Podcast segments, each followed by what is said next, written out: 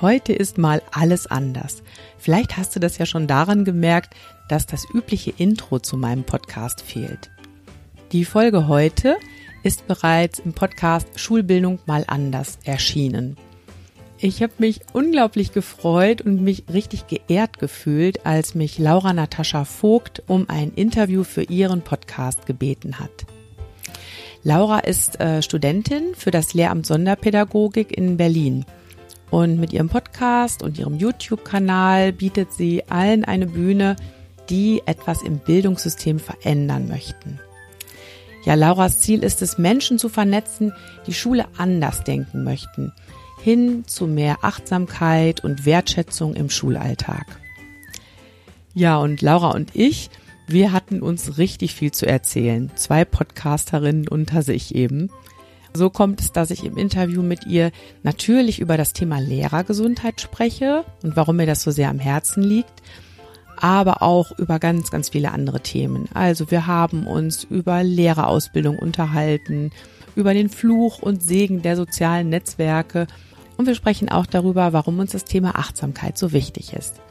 Und ganz am Ende der Folge erfährst du sogar, was ich tun würde, wenn ich Bildungsministerin wäre. Also, die kleine Pause trifft Schulbildung mal anders. Los geht's. Hallo Martina, schön, dass du da bist und dass ich dich ja, hier hallo. im Podcast haben darf. Ich freue mich sehr. Ja, ich freue mich auch. Danke für die Einladung, Laura. Sehr gerne. Ja, du gehörst ja zu den ähm, Interviewgästen, die ich tatsächlich über Instagram gefunden habe, weil ich deren Profil so spannend fand. Und mein Thema und das Thema des Podcasts im großen Sinne ist ja Achtsamkeit und Wertschätzung im Schulalltag und das eben mhm. sowohl für SchülerInnen als auch für Lehrpersonen. Und ja. deswegen fand ich es so spannend, weil du ja diese Lehrpersonenseite etwas mehr beleuchtest. Bei dir geht es ja darum, gelassen, gesund und gut gelaunt im Schulalltag zu sein. Und genau du heißt so. die kleine Pause. Das ist richtig, genau. Mhm. Magst du mir mal erzählen, wie du vielleicht dahin gekommen bist? Also was war so dein Weg dazu, dass du irgendwann gesagt hast, ich möchte das jetzt auf Instagram und Facebook irgendwie verbreiten? Ja, das mache ich sehr gerne. Ähm, das dauert ein bisschen länger, aber wir haben ja Zeit, ne? Wir haben Zeit. Wir haben Zeit, genau. Ja, also mein Name ist Martina Schmidt. Ich glaube, das hast du noch gar nicht gesagt bis jetzt. Genau. Ähm, ich heiße auf Instagram tatsächlich die kleine Pause und ähm, so heißt auch meine Coaching-Praxis. Und ich bin da hingekommen, ja, ich bin Grundschullehrerin und das bin ich jetzt seit über 20 Jahren und äh, habe ganz normal angefangen als Klassenlehrerin und äh, habe da so meine Erfahrungen gesammelt, wie es halt ist, Schule und Familie und Freizeit alles unter einen Hut zu bekommen. Ähm, ja, und so wie das viele erleben, ist das natürlich gar nicht so einfach, das alles unter einen Hut zu kriegen. Ne? Man gibt sein Bestes und man sieht, die anderen kriegen es ja auch irgendwie hin. Aber ähm, ich bin da auch oft an meine Grenzen gestoßen. Und das war dann irgendwann so, dass ich tatsächlich in einem Burnout gelandet bin. Mhm. Und ähm, da habe ich erst versucht, mich allein irgendwie äh, rauszuwursteln, habe dann aber gemerkt, das geht nicht. Da brauche ich tatsächlich Unterstützung und habe dann auch sehr gute Unterstützung bekommen ähm, und habe durch die Therapie, die ich dann gemacht habe, eine ganze Menge für mich gelernt, wie ich äh, gut für mich sorgen kann, wie ich mich gut abgrenzen kann und äh, wie ich das auch im Schulalltag hinbekomme, mich da auszubalancieren. Das klingt jetzt ganz toll, aber ich muss natürlich dazu sagen, es klappt mal besser, mal schlechter. Ich denke, das mhm. wird jeder kennen. Ne? Aber ich habe schon so meine Strategien, von denen ich merke, das funktioniert bei mir ganz gut. Damit komme ich ganz gut klar. Ja, und dann habe ich ähm, nach einer Weile dann, als es mir wieder ganz gut ging und ich dann weiter ganz normal gearbeitet habe, habe ich gemerkt, ich möchte das auf jeden Fall weitergeben. Also erstmal so meine Erfahrung als Lehrerin natürlich, die sich da schon über 10, 15 Jahre angesammelt hatte. Ähm, aber auch so meine Erfahrung eben genau mit diesem Burnout und wie komme ich da raus, wie kann ich gut für mich sorgen. Und dann bin ich erstmal in die Lehrerausbildung gegangen und habe dann mhm. also parallel Lehrer ausgebildet und Lehrerinnen ausgebildet und bin weiter auch in der Schule gewesen. Und ähm, das ist, das ist was, was ich immer noch mache und was ich auch wirklich so richtig mit Herzblut mache weil ich es einfach unglaublich spannend finde, in so viele unterschiedliche Schulen reinzugucken. Mhm. So viele unterschiedliche Kolleginnen und Kollegen kennenzulernen, wie die arbeiten, wie die dann eben ihre Referendarinnen und Referendare ausbilden. Ähm, und da ist mir auch immer wieder aufgefallen, es gibt einfach ähm, Menschen, die gehen mit dem Stress, den wir nun mal in der Schule haben, anders um. Als andere. Wir haben ja alle so ziemlich gleiche Belastungen. Ne? Wir stecken alle in diesem System Schule und da gibt's viele Bedingungen, die wir echt nicht ändern können. Aber es gibt immer Leute, die schaffen es, damit gut klarzukommen. Und das finde ich sehr spannend. Und ähm, solche Leute habe ich einfach immer mehr in den Blick genommen und mir auch versucht, von denen was abzugucken. Ähm, gleichzeitig habe ich aber auch gemerkt, es gibt unfassbar viele Lehrkräfte, die so am Limit sind, dass das echt schon beängstigend ist. Die geben so viel für ihre Schülerinnen und Schüler und versuchen da wirklich ihr Bestes, um die Arbeitsbedingungen, die sie nun mal haben, auszugleichen mhm. ähm, und vergessen sich dabei selbst. Und das ist was, was mich sehr bewegt hat. Und da habe ich dann noch mal einen anderen äh, Weg eingeschlagen, noch einen zusätzlichen Weg und habe eine Coaching-Ausbildung gemacht und bin jetzt eben als äh, Coach für Lehrergesundheit unterwegs und ja, ich finde es halt wichtig, das einfach bekannt zu machen. Deshalb habe ich den Podcast gestartet, die kleine Pause. Deshalb bin ich auch in den sozialen Netzwerken auf Facebook und auf Instagram unterwegs, weil ich merke, genau da sind eben die engagierten Lehrkräfte, mhm. die wirklich so brennen für unseren Beruf, dass äh, ja, dass gerade diese Lehrkräfte auf sich ganz besonders gut aufpassen müssen. Ne? Ja, und das war so mein Weg bis hierhin. Das klingt unglaublich spannend. Und ich glaube, da hast du was sehr Wahres gesagt. Das ist ja die Erfahrung, die ich auch gemacht habe, weswegen ich ja auch auf Instagram meine Interviewpartner und Interviewpartnerinnen suche, weil da eben sehr viele Menschen sind, die Dinge einfach anders denken. Aber ich glaube, gerade ja. dadurch, weil sie so sehr mit Herz dabei ist, kommt es eben oft dazu, dass ja dieses, dieses Ausbrennen stattfindet. Ja. Absolut. Magst du, magst du sagen, was glaubst du, ist der wichtigste Fakt oder einer der wichtigsten Faktoren für LehrerInnen-Gesundheit? Hast du da so ein paar Bereiche, wo du sagst, du glaubst, dass diese Bereiche ausbalanciert sein müssen, damit man gesund sein kann in mhm. dem Beruf? Mhm. Ähm, ja, es gibt natürlich erstmal so diese ganz äh, klassischen Säulen der mhm. Lehrergesundheit, ne, könnte man sagen, dass du eben so guckst, wie sind deine verschiedenen Lebensbereiche ausbalanciert. Ne? ich denke, das ist was, was viele kennen. Ich kann es noch mal ganz kurz anreißen, ne, dass du eben guckst, wie ist es überhaupt mit meinen sozialen Beziehungen? Ist da alles in Ordnung? Ne? Das finde ich schon mal eine ganz wichtige Sache. Ähm, wie geht's meinem Körper? Ist ne, Grundlage für alles andere.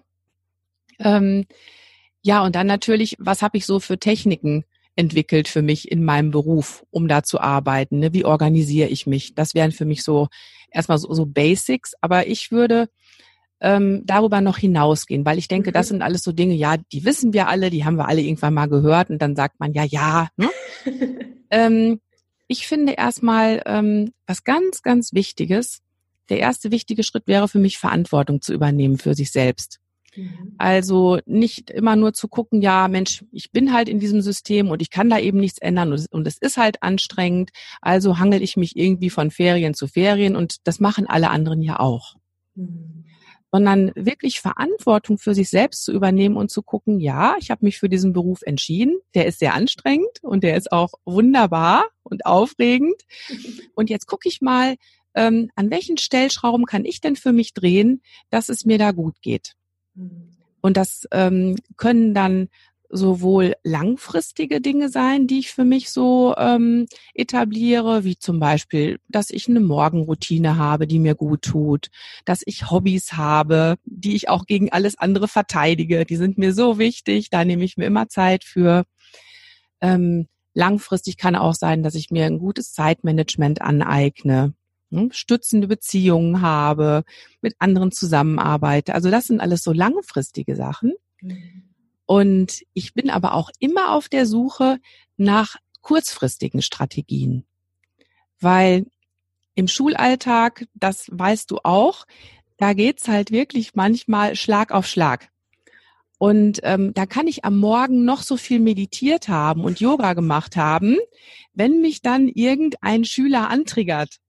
Oder wenn ich dann im Lehrerzimmer sitze und die Kollegen jammern sich gegenseitig was vor, ja, dann kann ich mich da manchmal ganz schlecht gegen abgrenzen. Mhm. Oder ich kann auch dem Schüler, der nervt, nicht sagen, du, ich muss jetzt mal eben fünf Minuten meditieren, dann komme ich wieder rein. Ne? Schnell eine Atemübung machen, um runterzukommen. Ja, genau. Ja, ja, wobei Atemübung, das ist es eigentlich schon. Ne? Also ich bin immer auf der Suche nach so kleinen Tricks, die mir im, im Schulalltag helfen, innerhalb von kürzester Zeit umzuschalten.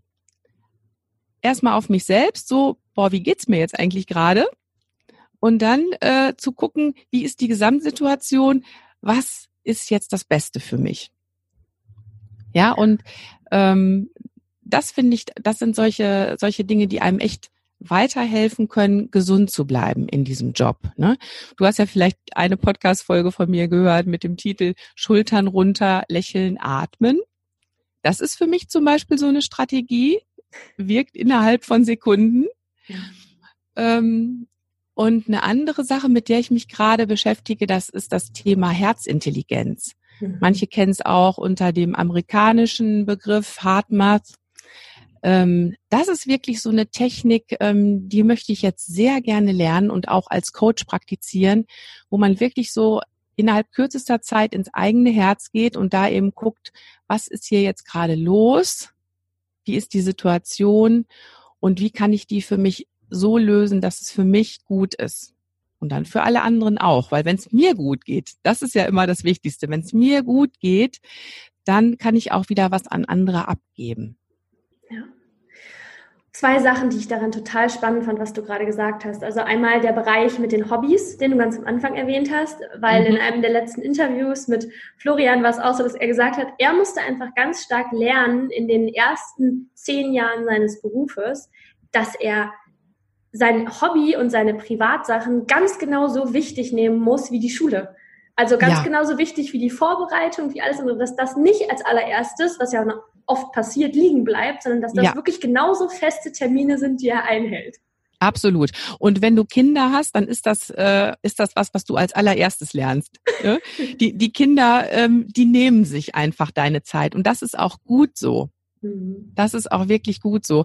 Ähm, da weißt du dann auch, alles andere kann zurücktreten. Und mit Hobbys ist es genauso. Also ich singe zum Beispiel in zwei Chören und das ist mir echt heilig, diese Zeit dafür. Mhm. Und das Witzige ist ja auch, dass wenn du solche Hobbys und festen Termine hast, an denen nicht zu rütteln ist, dann passt das auch mit der Arbeitszeit, weil die Arbeit nimmt sich immer nur so viel Zeit und Raum, wie du ihr gibst. Wenn du sagst, du hast jetzt nur eine Stunde, weil dein Kind vielleicht jetzt genau diese eine Stunde Mittagsschlaf macht, das weißt du, ne? Oder du hast nur eine Stunde, bis die Chorprobe anfängt, dann kannst du dir sicher sein, dass bis dahin deine Unterrichtsvorbereitung fertig ist. Hast du aber den ganzen Abend, mhm. dann sitzt du auch bis 10 oder 11 Uhr. Total verrückt, ne? Das kann ich aus eigener Erfahrung nur vollkommen bestätigen. Das ist mit der ja. Arbeit mit meinem Podcast ganz genauso. Ja, ja, ja, genau. Also ich glaube, das kennen wir beide, ne? Ja. Und dann finde ich, ähm, hilft dann immer, es, es gibt so, so einen schönen Spruch, ne? Machst es so gut wie möglich oder so gut wie nötig. Mhm. Ich weiß nicht, ob du das kennst. Ähm, so, ja, so gut wie nötig heißt ja tatsächlich, du machst es eben so gut mit deinem Job, wie es erforderlich ist. Und wenn du versuchst, so gut wie möglich, dann ähm, möchtest du immer die Perfektion erreichen. So gut wie möglich, da bist du eigentlich nie fertig. Ja. Ja, ich kenne dieses 80-20-Prinzip zum Beispiel auch. Ja. Dass da gesagt wird eben, dass diese 80 Prozent oftmals ausreichen, weil diese letzten 20 Prozent so schwer sind, noch aufzufüllen und so viel Zeit fressen, dass es auch genau. mit 80 Prozent schon völlig ausreicht und mehr als also eigentlich genug ist. Also das reicht. Genau. Genau. Und die Frage ist dann ja auch immer, merken die anderen, dass du da jetzt noch fast bis zur Perfektion dran ge gefeilt hast? Merken das deine Schülerinnen und Schüler oder merken das deine Kolleginnen und Kollegen? Also wer profitiert am Ende davon? Letzten Endes bist du dann nur diejenige, die draufzahlt, weil du halt mit deiner Lebenszeit dafür bezahlst und mit deiner Freizeit. Ja, das finde ich sowieso unglaublich spannend. Also gerade der ganze Punkt Perfektionismus. Also ja. ich glaube, dass ja auch der, also ich glaube persönlich, dass der Lehrerinnenberuf einfach deswegen auch so ein anstrengender Beruf ist, weil wir ja dauerhaft auf der Bühne stehen. Vor den SchülerInnen, ja. wir sind ja immer, wir müssen ja immer liefern in diesem mhm. Moment und werden ja auch dauernd gespiegelt. Mhm. Und deswegen ist es ja total anstrengend. Und da halt dann wirklich in sich zu gehen und sich ganz bewusst vorher einzuteilen und sich bewusst zu machen, wie viel brauche ich und wie viel kann ich auch geben und wie viel will ich geben und dann mhm. nicht in diese Perfektionismusfalle zu fallen, zu sagen, ich will jetzt aber unbedingt da alles gleich sein. Das ist so eine Balance. Das finde ich ganz spannend. Ja. Also auf der einen Seite, ich möchte die Kinder, ich möchte möglichst jedes Kind erreichen und das Beste geben aus dem Herzen heraus. Mhm. Auf der anderen Seite aber nicht dieses Perfektionismus, es muss alles perfekt sein, weil man das so sagt, sondern genau. ich gebe das, was ich geben kann. Das finde ich so ja. ein Riesenunterschied. Ja, natürlich. Und äh, spannend ist ja auch tatsächlich, dass es oft äh, genauso gut und vor allem auch viel authentischer ist, wenn du Dinge nicht bis ins Letzte planst. Ich habe das bei mir selber nochmal so beobachtet. Ähm, klar, als ich dann so zehn Jahre Grundschullehrerin war, dann hatte ich natürlich meine Routinen und dann hat auch die Unterrichtsvorbereitung nicht mehr ewig gedauert. Da konnte ich ganz gut locker lassen, weil ich gemerkt habe, ähm, viele Sachen kann ich spontan am besten. Mhm. Ne? Und als ich dann aber im Seminar angefangen habe mit der Lehrerausbildung, da war es dann wieder was ganz anderes. Da habe ich dann auch am Anfang die Seminare wirklich perfekt vorbereiten wollen. Also da musste ich auch echt aufpassen, dass ich so ein bisschen meine inneren Antreiber dann zähme und sage, nein, jetzt ne, nicht weiter. Ähm, aber das hat dann auch einfach ein bisschen Erfahrung gebraucht, bis ich auch da gemerkt habe, die Seminare werden auch viel besser, wenn ich immer noch Raum lasse für spontane Dinge. Ne? Entweder von meiner Seite ähm, oder eben auch von der Seite ähm, der Referendarinnen und Referendare. Weil das finde ich halt auch total spannend, was die natürlich mit einbringen in die Ausbildung. Die bringen ja auch so unglaublich viel mit. Das wirst du bestätigen können als Studentin. Ja, Total. Ne? Ich kann das ja. 100% unterstützen. Das ist auch eine Erfahrung, die ich in meiner AG gemacht habe. Ich war äh, letztes Jahr und bin auch jetzt noch aufgeregt, weil ich in den ersten Stunden die gerade noch kennenlerne, jetzt nach den, nach den Sommerferien. Und ich merke, dass ich voll in dieses Ding falle von, ich will jetzt ganz genau wissen, was ich machen will, so Punkt für Punkt, weil mir das ja auch Sicherheit gibt in dem Moment. Genau. Weil ich mich daran festhalten kann, aber dann halt da auch wieder loszulassen und sagen, vielleicht genau kommt von denen hier gerade auch was ganz anderes. Deswegen mache ich am Anfang zum Beispiel immer wie so eine Starterrunde, wo jeder einmal teilt, was bei ihm oder ihr gerade da ist an Gefühlen, was vielleicht dann auch in der Pause vorher passiert ist, damit mhm. die einfach teilen können, wenn irgendwas ist und ich darauf reagieren kann. Weil was bringt es mir, mein Programm durchzuziehen, wenn ich merke, gerade ist hier irgendwas vorher passiert und die können ja, sich gerade gar nicht drauf einlassen. Nee, Störungen haben Vorrang. Das ja. ist so. Auf ja. jeden Fall. Genau. Also das ist auch bei mir in den Seminaren ganz genauso, dass es immer erstmal darum geht, so was liegt jetzt überhaupt oben auf, was ist als erstes dran. Das finde ich ganz wichtig. Ja, und dann ähm, versuchen wir auch tatsächlich in unserem Seminar wirklich zu berücksichtigen, so was bringen denn überhaupt ähm, die Referendarinnen und Referendare schon alles mit aus ihrer Ausbildung. Ne? Das merken wir jetzt natürlich auch verstärkt, wo wir immer mehr Leute bekommen, die auch schon Praxissemester ähm, durchlaufen haben.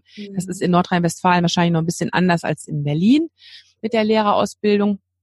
Ähm, aber durch das Praxissemester ähm, bringen viele dann auch schon so viele eigene Erfahrungen mit und können das dann auch wieder mit anderen teilen. Ne? Und das ist ja auch, um jetzt mal aufs Thema Lehrergesundheit ähm, zu kommen, was ganz Wichtiges, was ich auch später so unglaublich wichtig finde. Dieses Erfahrungen miteinander teilen, sowohl positive als auch negative. Also ähm, Wissen zu teilen mit anderen, das nicht für sich zu horten. Ne? Mhm. Ähm, aber eben auch, wenn Erfahrungen nicht so gut sind, sich zu öffnen und das mit anderen zu teilen. Mhm. Das finde ich auch nochmal was ganz, ganz Wichtiges für die eigene psychische Gesundheit. Weil du hast gerade gesagt, typisch für uns Lehrerinnen und Lehrer ist es ja, wir stehen immer auf der Bühne. Mhm. Für viele ist aber auch immer noch typisch, ich mache die Klassenraumtür hinter mir zu und da kommt auch nichts raus.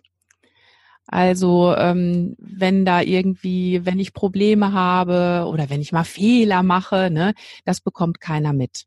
Mhm. Und das finde ich auch ein ganz, ganz großes äh, Problem in unserem Beruf. Ich denke, das ist in anderen Berufen äh, ganz, ganz anders, weil man da die Kolleginnen und Kollegen näher dran hat und der Austausch leichter ist. uns fehlt auch schlichtweg oft einfach die Zeit dafür. Weil wenn du bedenkst, wie so ein Schulmorgen ist, da habe ich ja auch schon mal eine Podcast-Folge zugemacht, wie man den Schulmorgen mal entstressen kann. Ähm, ein Schulmorgen, das ist teilweise so eine Hetzerei. Ne? Also man hetzt von Klassenraum zu Klassenraum, von einem Gespräch zum nächsten, dann hat man schon wieder die nächste Unterrichtsstunde vor sich und dann sitzt man vielleicht mal endlich im Lehrerzimmer und ganz ehrlich, dann möchte man nicht auch noch Probleme wälzen und sagen, du, ich habe jetzt hier den und den Problemfall, kannst du mir vielleicht mal zuhören, hast du einen Tipp? Mhm. Ja, also da denke ich, müsste auch ähm, ja systemisch angesetzt werden, dass wir viel mehr Möglichkeiten hätten, uns in kleinen Gruppen auszutauschen, da auch vielleicht Supervision zu bekommen. Ähm, bei uns laufen da jetzt im Moment so erste Ansätze, aber es ist meiner Meinung nach noch immer ja, ich würde fast sagen, viel zu exotisch, so ein Angebot in Anspruch zu nehmen. Ja, vor allem, weil es in vielen anderen sozialen Berufen ja ganz normal ist, dass da Supervision richtig. herrscht. Und es ist ja eigentlich total verwirrend, dass das im äh, Lehrerinnenberuf nicht so ist, weil das ist ja genau. genauso ein sozialer, pädagogischer Beruf. Wir sind ja lange nicht mehr einfach nur Fachlehrer, die irgendwelches genau. Wissen vermitteln, sondern wir sind ja Pädagogen und Pädagoginnen, die einfach ein ganz, ganz großes Spektrum abbilden. Ähm, Genau. Also das versuchen wir in der Lehrerausbildung auch schon ähm, damit direkt anzulegen, dass die kollegiale Fallberatung auch äh, Teil der Lehrerausbildung ist bei uns. Das finde ich schon mal eine ganz wichtige Sache, überhaupt erstmal so ein Schema kennenzulernen, ne, mit dem ich mhm. solche Gespräche dann führen kann. Ähm, das ist so ein erster Ansatz. Aber es löst natürlich noch nicht das Problem, dass wir oft einfach nicht uns die Zeit dafür nehmen. Mhm. Und da ist man jetzt auch irgendwie wieder so in dieser Gratwanderung. Am Anfang habe ich ja gesagt, Verantwortung übernehmen. Ne? Also ich kann jetzt nicht immer nur sagen, ja Mensch, mir, mir gibt ja keiner die Zeit oder ich, ne, ich bekomme ja dieses Angebot nicht von außen. Dann denke ich, ist vielleicht auch mal der Punkt gekommen zu sagen, okay, ich übernehme jetzt Verantwortung. Ich weiß, wie das geht mit der kollegialen Fallberatung zum Beispiel. Und ich suche mir jetzt eine eigene Gruppe von zwei, drei mhm. Leuten, zu denen ich Vertrauen habe und wir treffen uns regelmäßig und besprechen solche Dinge. Das ist für mich auch eine Erfahrung, muss ich ganz ehrlich sagen, von Prioritäten setzen. Ja. Also ich finde, es ist ganz spannend, auch äh, das ist, erlebe ich jetzt seit August, seit ich den Podcast mache. Ich nehme mir jetzt ja ganz bewusst Zeit dafür, mit Menschen zu sprechen, Interviews zu führen, an dem Podcast zu arbeiten. Und ich habe ja genauso viel Zeit, wie ich vor August hatte dafür. Mhm. Und es ist spannend, wie viel Zeit jetzt dafür da ist, wo ich sie mir bewusst nehme. Ja. Also das erlebe ich tatsächlich auch ganz genauso. Also wenn mich dann schon mal Leute fragen, Menschenskinder, was machst du eigentlich alles? Und ich würde das alles gar nicht schaffen dann sehe ich das auch ganz genauso. Das ist eine Frage der Prioritäten. Und ich glaube, es ist auch immer eine Frage, was gibt mir Energie? Ja, das kann ich total verstehen. Ich finde es gerade aber das auch eine Riesenherausforderung. Also bei mir zum Beispiel, ähm, merke ich das daran, und das kann ich mir vorstellen, dass das bei vielen Kolleginnen dann einfach so ist mit ihrem Unterricht, gerade wenn etwas einem, also wenn einem etwas so viel bedeutet und man so gerne so viel Zeit reinsteckt, ich kenne das, ich vergesse mich dann auch manchmal darin, in dieser Arbeit. Also ja. ich mache das dann und mache das dann und bin dann voll so, yay, yay, yay, bock, bock. Und auf einmal wie von Tag auf einen Tag auf den anderen geht es so langsam runter und ich merke so, meine Energie geht runter. Und wenn ich dann aber mhm. weitermache und sage, nee, aber es hat doch jetzt so zwei Wochen so richtig gut geklappt und power weiter, dann bin ich aber mal so wuh, leer. Ja. Aber wenn ich dann sage, und das habe ich in den letzten zwei, drei Wochen erst gelernt, wenn ich dann sage, stopp, ich mache jetzt mal drei, vier Tage Pause und guck mal, was mir jetzt gut tut worauf ich mhm. jetzt Lust habe, folgt mal meinem Gefühl, bin ich nach drei, vier Tagen wieder da, dass ich sage, yay, jetzt habe ich wieder Bock. Also nicht dieses, ich finde, das ist was ganz Starkes, was bei mir verknüpft ist durch so gesellschaftliche Strukturen, sich zu Dingen zu zwingen. Ich muss mhm. doch jetzt den Podcast machen, ich muss doch jetzt den Unterricht vorbereiten, ich muss doch jetzt noch das und das Gespräch führen. Aber da dann diese Balance zu schaffen, Prioritäten setzen, aber auf mhm. der anderen Seite auch aufs Gefühl hören und gucken, was sagt mir denn mein Körper gerade, was der braucht und mein Gefühl. Genau.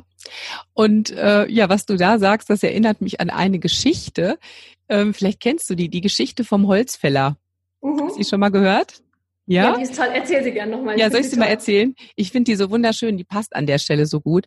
Ja, die Geschichte vom Holzfäller. Ein Holzfäller, ähm, liest also eine Stellenausschreibung ähm, und er ist ganz begeistert, geht zum Vorstellungsgespräch und sagt, ich möchte gerne für Sie Bäume fällen.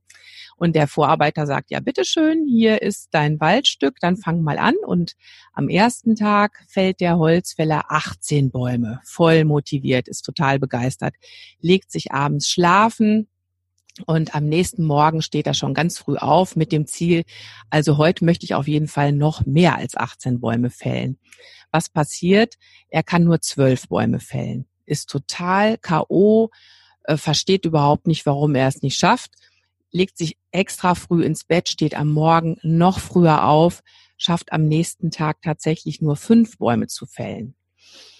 Er ist völlig verzweifelt, legt sich wieder hin, steht wieder ganz früh auf, schafft nur noch zwei Bäume zu fällen. Dann geht er am Ende der Woche zu seinem Vorarbeiter und sagt, ich muss Ihnen leider sagen, ich habe es nur geschafft, zwei Bäume zu fällen heute. Und dann guckt der Vorarbeiter ihn an und sagt, hast du dir denn auch mal Zeit genommen, deine Axt zu schärfen? Ja. Und dann sagt der Holzfäller, nein, dafür hatte ich keine Zeit. Mhm. Und das ist genau das, was du gerade beschrieben hast, ne? Ähm, so dieses, dieses typische, ja, wir, wir hasseln und hasseln und wir müssen so viel machen und ich muss das jetzt noch machen. Der Unterricht muss noch fertig werden und die Zeugnisse müssen jetzt noch heute alle geschrieben werden. Und äh, wir merken gar nicht, wie der Nacken sich verspannt, dass das Herz ganz schnell klopft ähm, dass wir schon ewig nichts mehr getrunken haben und dann hören wir im Hintergrund unsere Kinder, die irgendwo streiten und haben ein schlechtes Gewissen, aber nein, wir müssen ja jetzt durchziehen. Ne? Mhm. Ähm, statt einmal zu sagen, Moment, was ist hier los? Und da bin ich bei der Herzintelligenz, ne? Ja. Oder ne, sich einfach mal einen Moment zu nehmen, durchzuatmen. Was höre ich jetzt hier gerade? Was ist hier los? Es wird mir jetzt echt gut tun, einfach einen Cut zu machen, und mir eine Pause zu gönnen. Und deswegen heißt übrigens auch mein Podcast die kleine Pause. Ganz bewusst, ähm, weil ich denke mir immer so eine kleine Pause, da hat jeder Zeit für. Mhm. Weißt du, wenn man immer äh, denkt, ja, ich muss jetzt äh, eine Stunde Yoga machen oder eine Stunde meditieren, da sagen die meisten sofort, wann soll ich das denn auch noch machen? Habe ich keine mhm. Zeit für. Aber was passiert? Am Ende machen viele gar keine Pausen. Und dann finde ich es wirklich wertvoll, mit einer kleinen Pause anzufangen und die ganz bewusst zu genießen. Wieder einen anderen Überblick über die Situation zu bekommen und auch zu merken, wow, diese Pause, die hat mir richtig gut getan. Könnte ich demnächst ja nochmal machen. Ja. Und dann kleine Pausen allmählich zu etablieren, damit es einem langfristig besser geht. Und was ja noch dazu kommt, du wirst ja auch effektiver es ist ja gar nicht so, dass die Pausen dir Zeit klauen, sondern du arbeitest ja wesentlich effektiver und bist dann auch wieder zufriedener. Also das, was du gerade so als Abwärtsspirale beschrieben hast, ich kann nicht mehr, ich kann nicht mehr, Energie geht runter. Ähm, das bewirken die Pausen ja eben, dass du in eine Aufwärtsspirale kommst. Ja.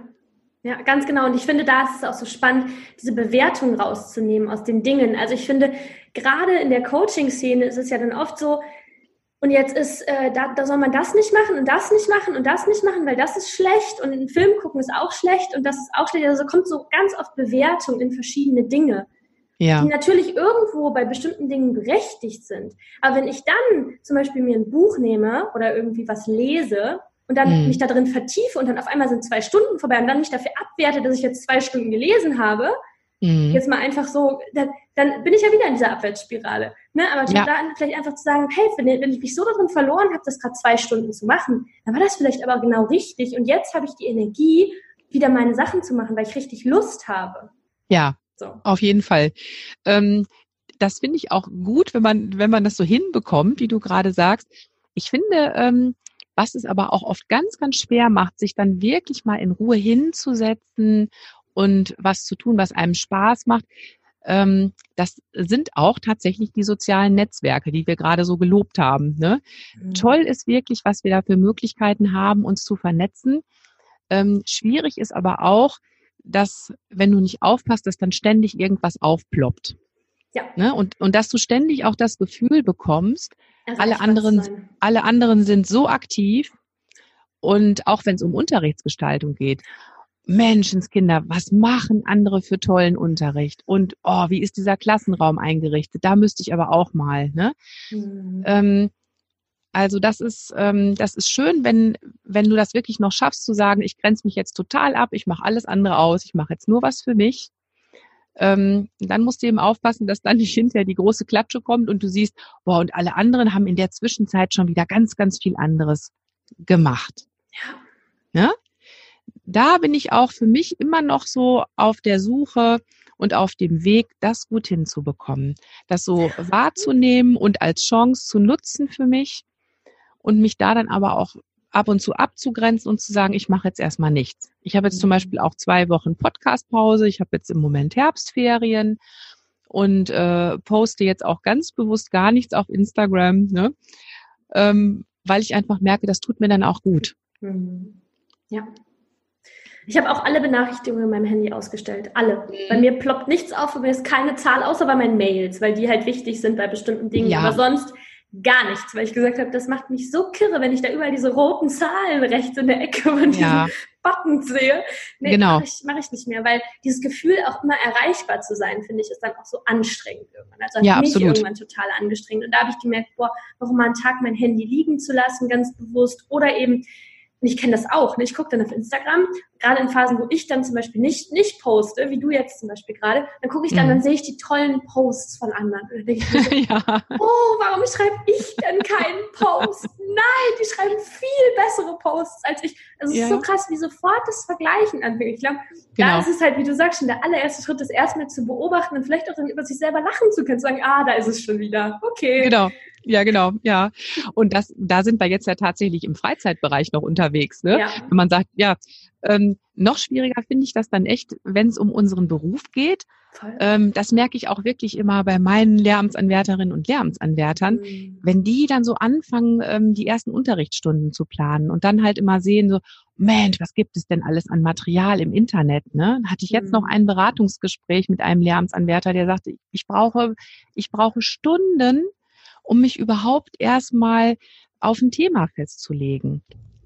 Ja. Und ähm, dann sehe ich so viel Material und was ich alles machen könnte und ähm, sich da dann irgendwann zu begrenzen und auch auf das eigene Gefühl mal zu vertrauen. Ähm, was passt denn überhaupt zu meiner Klasse? Was ist jetzt überhaupt dran? Ne? Ähm, mit dem habe ich dann sogar in dem Gespräch einfach erstmal drüber gesprochen, wie wichtig das ist, erstmal das Ziel für eine Stunde klar zu haben und dann zu gucken, was für Material passt denn? Statt ins Internet zu gehen und zu sagen, ach, was gibt's denn alles für Material? Mhm. Und äh, dann bastel ich mir irgendwie meinen Unterricht drumherum. Ja. Ähm, also das finde ich eine unglaubliche Herausforderung, gerade für die Lehrergenerationen, die jetzt so nachwachsen. Ja. Ähm, ich bin ja eine ganz andere Lehrergeneration als du. Ja. Als ich äh, mein Referendariat gemacht habe, da tatsächlich fing das gerade erst so langsam an mit dem Internet. Das heißt also, wenn ich irgendwie äh, Unterrichtsideen gesucht habe, die habe ich mir aus Büchern gesucht oder habe es mir selber ausgedacht. Ja. Und ähm, das finde ich jetzt so im Vergleich doch eine Entlastung. Ne? Das ist wie im Supermarkt, finde ich. Wenn man davor steht und wenn man da so 20 verschiedene Gemüsebrühen hat. Genau. Denkt sich so, es ist doch nur Gemüsebrühe. Oh genau. Gott, wie soll ich mich jetzt entscheiden? Genau. genau. Ja, und, äh, und vor allem, du, du fühlst dich dann so schlecht, wenn du mal ganz normalen 0815-Unterricht machst. Mhm. Ne? Und das finde ich auch tatsächlich ganz, ganz wichtig, auch, auch schon in der Lehrerausbildung direkt mitzugeben. Ähm, natürlich, das ist schon ganz klar, wenn ich mal zum Unterrichtsbesuch komme und ich besuche ja jeden meiner Lehramtsanwärter und Lehramtsanwärterinnen fünfmal zum mhm. Unterrichtsbesuch, natürlich sind das dann besonders vorbereitete Stunden. Das ist ganz klar. Ne? Und ich finde es aber auch dann wichtig, sofort auch klar zu machen, so bereitet man Unterricht normalerweise nicht vor, weil das gar nicht geht, wenn man 28 Stunden in der Woche unterrichtet. Mhm. Da sofort eine Entlastung mitzugeben, ähm, damit man hinterher nicht immer das Gefühl hat, mein Unterricht, der ist total schlecht.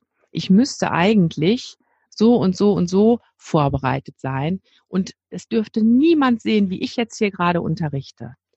Das ist nämlich das, was ich oft von ähm, gleichaltrigen Kolleginnen und Kollegen höre. Die sagen dann, nee, ich kann gar nicht ausbilden, mein Unterricht, der ist so schlecht. Oder, oh, wenn du wüsstest, was ich für Unterricht mache, du bist ja Fachleiterin, du dürftest das gar nicht sehen. Mhm. Und dann sage ich auch immer, mein Gott, ihr seid jetzt wirklich seit über 20 Jahren, seid ihr doch in der Schule, ihr habt doch so viel Erfahrung.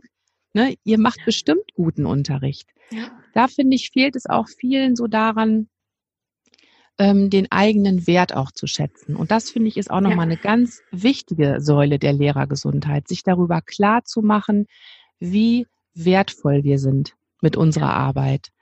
Ich glaube, ähm, dadurch, dass wir das durch die Gesellschaft oft so wenig zurückgespiegelt bekommen, ähm, neigen viele von uns dazu, sich diesen Schuh anzuziehen. Voll. Und das finde ich eben ganz, ganz wichtig, sich klar zu machen, wir sind diejenigen, die die zukünftigen Generationen prägen werden. Ne? Wir machen die zukünftigen Generationen fit dafür, dass sie mit allen möglichen Herausforderungen klarkommen, Herausforderungen, die wir jetzt noch gar nicht abschätzen können, was da noch alles sich in der Zukunft entwickeln wird. Ne?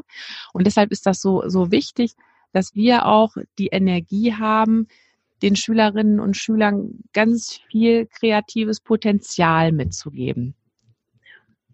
Und das geht letzten Endes nur, wenn, wenn wir im Gleichgewicht sind und dann nicht einfach nur unseren Lehrplan im Kopf haben, das und das und das muss ich jetzt rüberbringen, sondern auch ganz, ganz viel Offenheit im Denken haben. Und ich glaube, das haben wir tatsächlich nur, wenn wir auch, ja, gelassen und gut gelaunt im Schulalltag sind. Das ist so ein ja? schönes Abschlusswort, Martina. Ja. Also es kommen natürlich noch drei kleine Fragen an dich. Drei kleine ähm, Fragen. Ich bin ja, drei gespannt. kleine Abschlussfragen, die ich immer stelle. Ähm, ja. Aber das fand ich sonst für das Interview einen sehr schönen Schluss. Es passt sehr gut zum Anfang. ja, es, es schlägt so einen Bogen, das stimmt auf jeden Fall. Mhm. Also meine erste Frage ist, wenn du eine Prognose für die nächsten fünf Jahre machen würdest, wo würde für dich die Schule als Institution hingehen? Wo würde die Schule für mich als Institution hingehen? Also ich sehe auf jeden Fall ähm, es als ganz, ganz wichtig an, dass wir es lernen, mehr zusammenzuarbeiten. Das habe ich ja auch gerade schon im Interview gesagt. Das finde ich ganz wichtig. Und ähm, ich sehe Schule auch als Kreativitätsschmiede auch das habe ich ja gerade schon gesagt. Also ich bin auch tatsächlich Fachleiterin für Deutsch und für Kunst. Also mhm. Kunst liegt mir sehr am Herzen, damit auch Kreativität. Und ich glaube, Kreativität ist das, was wir in der Schule im Moment am meisten fördern sollten. Das finde ich unglaublich wichtig, weil ich denke, wir können nicht mehr so wie bisher ähm, die Schüler mit Wissen vollstopfen, weil wir noch gar nicht wissen, welches Wissen welche Fähigkeiten und Kompetenzen sie in der Zukunft brauchen werden. Deshalb also die Kompetenzorientierung finde ich total wichtig und eben auch wirklich dieses kreative Denken fördern, dieses um die Ecke denken, querdenken, ähm, finde ich unglaublich wichtig. Ja, kann ich nur ja, und ah, noch was, noch was ganz Wichtiges, was ganz Wichtiges, das darf ich auf gar keinen Fall vergessen. Ähm, mein Ansatz ist so dieser Happy Teachers Change the World. Mhm. Und da steckt ja Achtsamkeit drin. Und das gehört auf jeden Fall mit dazu, weil Kreativität ist das eine, aber ich muss ja auch wirklich immer gucken, ähm, ja, verletze ich damit vielleicht Grenzen der anderen, ne? gehe ich damit achtsam um. Ja. Ja. Total. Kann ich zustimmen. ja. Was wäre für dich, also wir nehmen jetzt mal an, es gäbe ein einheitliches Bildungssystem in ganz Deutschland und ja. du wärst die Bildungsministerin. Ja. Was würdest du ändern? Wenn du eine Sache ändern könntest, ohne dass sie durch den Bundestag gehen müsste, was würdest du machen? Eine Sache ändern. Mm. Ich würde tatsächlich ähm, einfach das Schulfach Glück einführen, mhm. flächendeckend. Ja. Das kannst du jetzt kannst du nennen, wie du willst, ähm, Schulfach Glück oder Achtsamkeit. Ähm, mhm. Also wirklich was, wo ähm, ja, wo die zukünftigen Generationen lernen, mit allem klarzukommen, was sie gerade um sich herum haben. Wir haben heute unheimlich viel über Medien gesprochen. Ähm, das finde ich total wichtig, dass äh, die zukünftigen Generationen lernen, wie können sie überhaupt noch bei sich selbst ankommen und da auch mal Ruheinseln für sich finden. Was bedeutet überhaupt Glück? Ich glaube, ähm, ja, das wird mir am meisten am Herzen liegen, ja. Ich mache ja auch gerade meine Schulfach Glück-Ausbildung. Ah, tatsächlich? Toll. Ja, es ist wirklich ja, toll. Ah, das gibt's bei uns noch nicht. Ich finde es total spannend. Also deswegen bin ich dafür flächendeckend für alle, ja. Cool. Also Schulfachglück für alle. Ja, bitte. Und dann das Dritte. Ich glaube, das hast du eben bei der ersten Frage schon ein bisschen angesprochen. Für mich, meine Vision hinter all dem ist, dass ich glaube, dass wir durch unsere Kinder die Welt verändern können, weil das die zukünftige Generation ist. Und ich glaube wirklich daran, dass wir, wenn wir da achtsam mit umgehen, wenn wir Wertschätzung schenken, wenn wir umdenken, dass wir wirklich eine Möglichkeit haben, dass wir zu Weltfrieden kommen können. Und mich, für mich wäre die Frage an dich, was glaubst du, was das Wichtigste für Weltfrieden ist? Das kann auch ganz losgelöst von Schule sein. Das Wichtigste für den Weltfrieden? Das klingt jetzt total kitschig, aber ich glaube, das Wichtigste für den Weltfrieden ist erstmal der Frieden in mir selbst. Hm. Ja. Und ähm, deshalb finde ich auch wirklich Happy Teachers Change the World so wichtig, weil es, es setzt erstmal bei, bei mir als Mensch an. Also bevor ich irgendwas verändern kann, muss ich erstmal in mir selbst aufräumen und da Klarheit haben. Ja. Und dann kann ich das auch nach außen tragen. Ja. Danke, Martina. Bitte.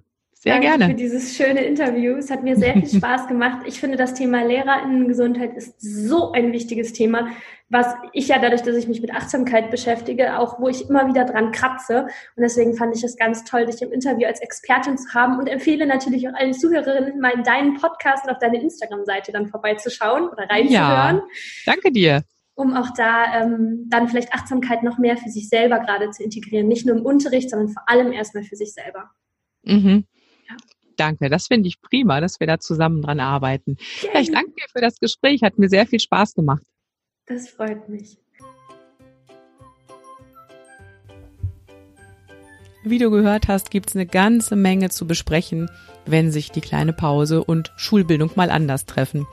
Ich hoffe, dass du genauso viel Freude an dem Gespräch hattest wie Laura und ich.